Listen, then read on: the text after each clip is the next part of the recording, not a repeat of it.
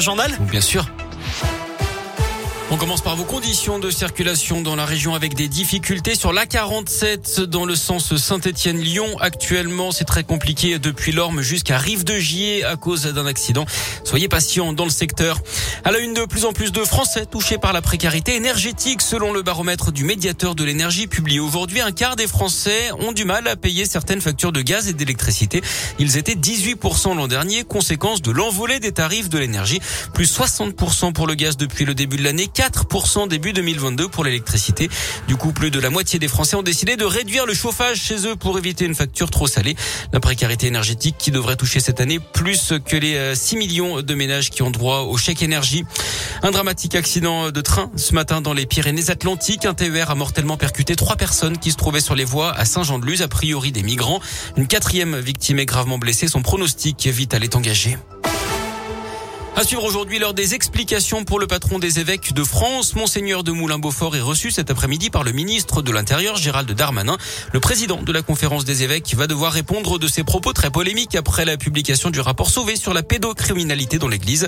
Il avait estimé, je cite, que le secret de la confession était plus fort que les lois de la République. Emmanuel Macron lui dévoile ce matin un plan de plusieurs dizaines de milliards d'euros baptisé France 2030. Il doit permettre de créer des champions dans les technologies d'avenir. Objectif rivaliser avec les géants chinois et américains.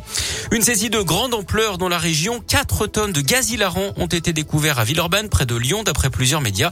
Une centaine de bouteilles au total, c'était fin septembre. Plusieurs personnes ont été interpellées. Une enquête préliminaire a été ouverte par le parquet de Lyon. Les suspects ont été identifiés car ils trafiquaient euh, sur Snapchat. Le chant de la colère à Saint-Etienne avec des écoliers privés de coq. Des enfants de l'école Saint-Michel ont dû dire au revoir la semaine dernière aux deux gallinacés qui occupaient le poulailler de leur école en cause des plaintes du voisinage le progrès. Trop de bruit, notamment au réveil.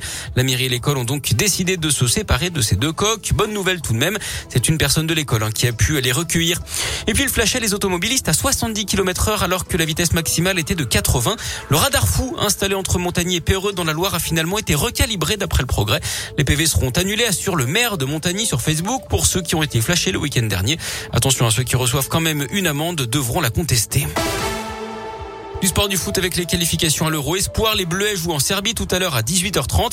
En tennis, un invité de marque à l'Open de Rouen. Après Richard Gasquet, c'est Benoît Père qui a annoncé sa participation hier. Le tournoi aura lieu du 18 au 14 novembre prochain. Et puis le Tour de France est de retour à Saint-Etienne. La prochaine édition passera chez nous en 2022. Le tracé officiel sera dévoilé jeudi à Paris.